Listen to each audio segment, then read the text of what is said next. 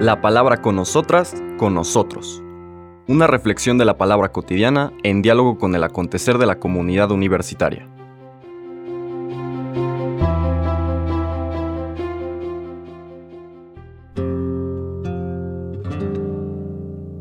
Hola, buenos días. Bienvenidas, bienvenidos a la palabra con nosotras, con nosotros. Hoy miércoles 9 de febrero vamos a ver la segunda parte de la escena que empezó ayer. Ayer veíamos esta controversia del Señor Jesús con las autoridades religiosas que seguramente habían sido mandadas para checarlo, es decir, para emitir un juicio sobre lo que él hacía y enseñaba.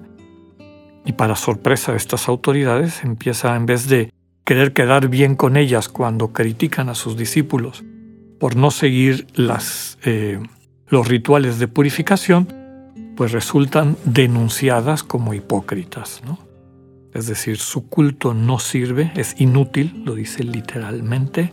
Segundo, ustedes me adoran o, o, me rinden culto con sus palabras de los labios para afuera, pero su corazón está muy lejos de mí. Aquí vale la pena subrayar que una verdadera religión implica esta unión de corazones. Y recordemos que el corazón era la imagen para el pueblo judío de la suma del ser humano. En el corazón está el lugar donde se rige la vida del ser humano, donde se toman las decisiones. Podríamos equipararlo un poquito en nuestra conciencia. Ya con el tiempo y conforme va creciendo la experiencia cristiana de Dios, este término del corazón, en la tradición hebrea, es vinculado a la facultad o a la capacidad humana de ver el mundo desde la totalidad. Históricamente o tradicionalmente se había denominado con la palabra espíritu, pneuma, en griego, o nous, también en griego, tomada de la tradición eh, platónica. ¿no? Y entonces esa visión tripartita del ser humano de cuerpo, mente y espíritu, el espíritu eventualmente empezó a llamarse corazón. No es lo mismo que el corazón que vamos a ver ahorita. Aquí este corazón habría que identificarlo con la mente, con la, con la percepción psicológica del ser humano y las emociones que lo acompañan.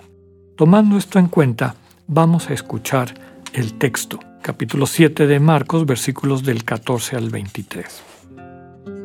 Como les comentaba, es la segunda parte de lo que leímos ayer. En aquel tiempo Jesús llamó de nuevo a la gente y les dijo, Escúchenme todos y entiéndanme. Nada que entre de fuera puede manchar al hombre. Lo que sí lo mancha es lo que sale de dentro. Cuando entró en una casa para alejarse de la muchedumbre, los discípulos le preguntaron qué quería decir aquella parábola. Él les dijo, ¿Ustedes también son incapaces de comprender?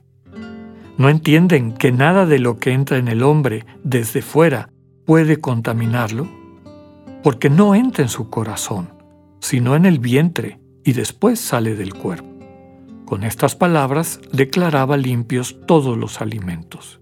Luego agregó, Lo que sí mancha al hombre es lo que sale de dentro, porque del corazón del hombre salen las intenciones malas, las fornicaciones, los robos, los homicidios, los adulterios, las codicias, las injusticias, los fraudes, el desenfreno, las envidias, la difamación, el orgullo, y la frivolidad.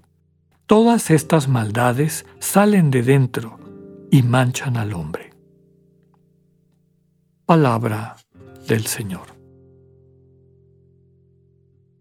Como ven ustedes, eh, la primera parte de esta explicación de lo que ayer fue la controversia con las autoridades subraya que esta visión de lo puro y lo impuro vinculada a objetos que cosas externas, lo que tocaran o donde estuvieran, los convertía en impuros y por lo tanto lejanos de Dios, o los convertía en puros y por lo tanto cercanos a Dios, de una manera mecánica, desde luego superficial y hasta cierto punto artificial, o como el mismo Señor lo dice, hipócrita, es comparado con lo que de veras puede hacer que una persona se vuelva alejada de Dios. Recordemos que el concepto para entender a Dios y lo trascendente, tanto en la antigüedad como en nuestro mundo contemporáneo, es lo, lo santo. Dios es santo. ¿Qué significa que sea santo? Ahí está el, el énfasis que puede cambiar. Para el pueblo de Israel, santo era aquel que era puro. Y puro, Dios es santo porque es puro. La pureza, la santidad de Dios se transforma en esta pureza. Pureza que puede contagiar a las cosas que lo rodean. Si se le acercan, se van purificando, ¿no? Pero desde esta perspectiva, como decíamos, un poco mecánica, externa. Con el advenimiento de la buena noticia del Señor Jesús, se retoma, porque no es novedad, se retoma y se lleva a plenitud una revelación que ya está presente en el Antiguo Testamento, que subraya que la santidad de Dios, más que con la pureza, está vinculada a su misericordia, es decir, a su capacidad de amarnos. Y como dice el término misericordia, de amar a los que, a los que están, a los que son miserables. Y no meramente porque fueron víctimas de algo que les dejó miserables, desde luego que también incluye a esas personas, sino a todas las personas que por alguna razón están pasando, están pasándola mal, no están viviendo plenamente sus posibilidades humanas, ¿no? su vocación, su capacidad humana. Dios es misericordioso y la santidad de Dios se manifiesta en su misericordia, más que en la pureza.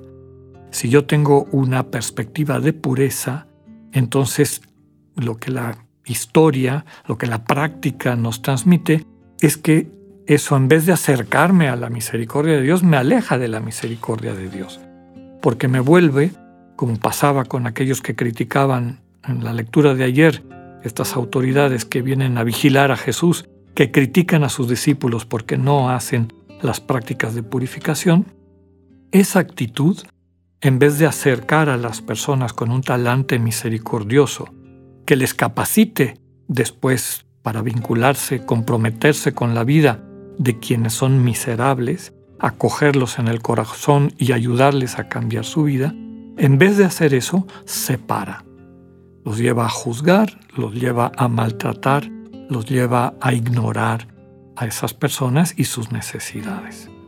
Por eso el Señor le dice al primero a la multitud, escúchenme todos y entiéndanme nada que entre de fuera mancha al ser humano, es decir, nada que desde una perspectiva superficial y externa puede cambiar al ser humano.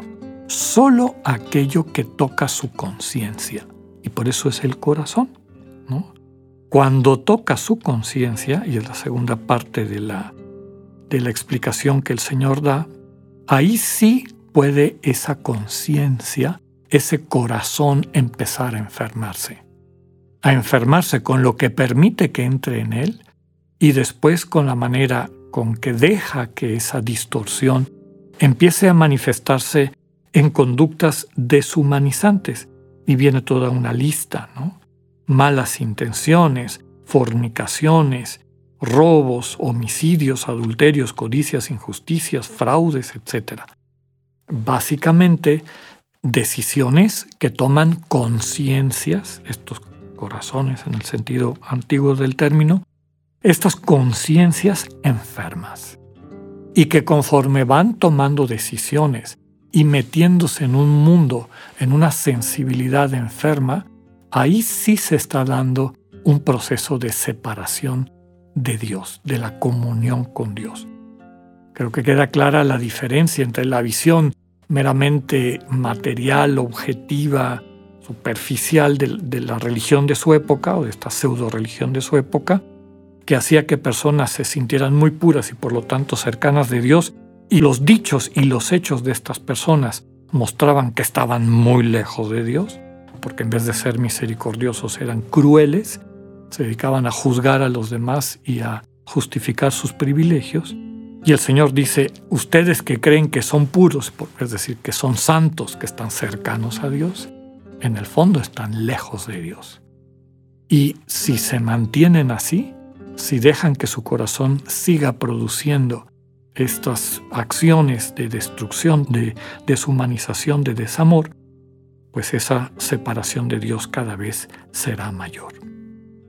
Tomemos un tiempo para meditar qué es lo que surge de nuestro corazón entendido como conciencia, cuáles son los pensamientos que aparecen con más frecuencia en tu cotidianidad, pidiéndole al Señor la gracia de poder ser sanados, sanadas a ese nivel, a esa profundidad. Que así sea. Que tengan un buen día. Dios con ustedes.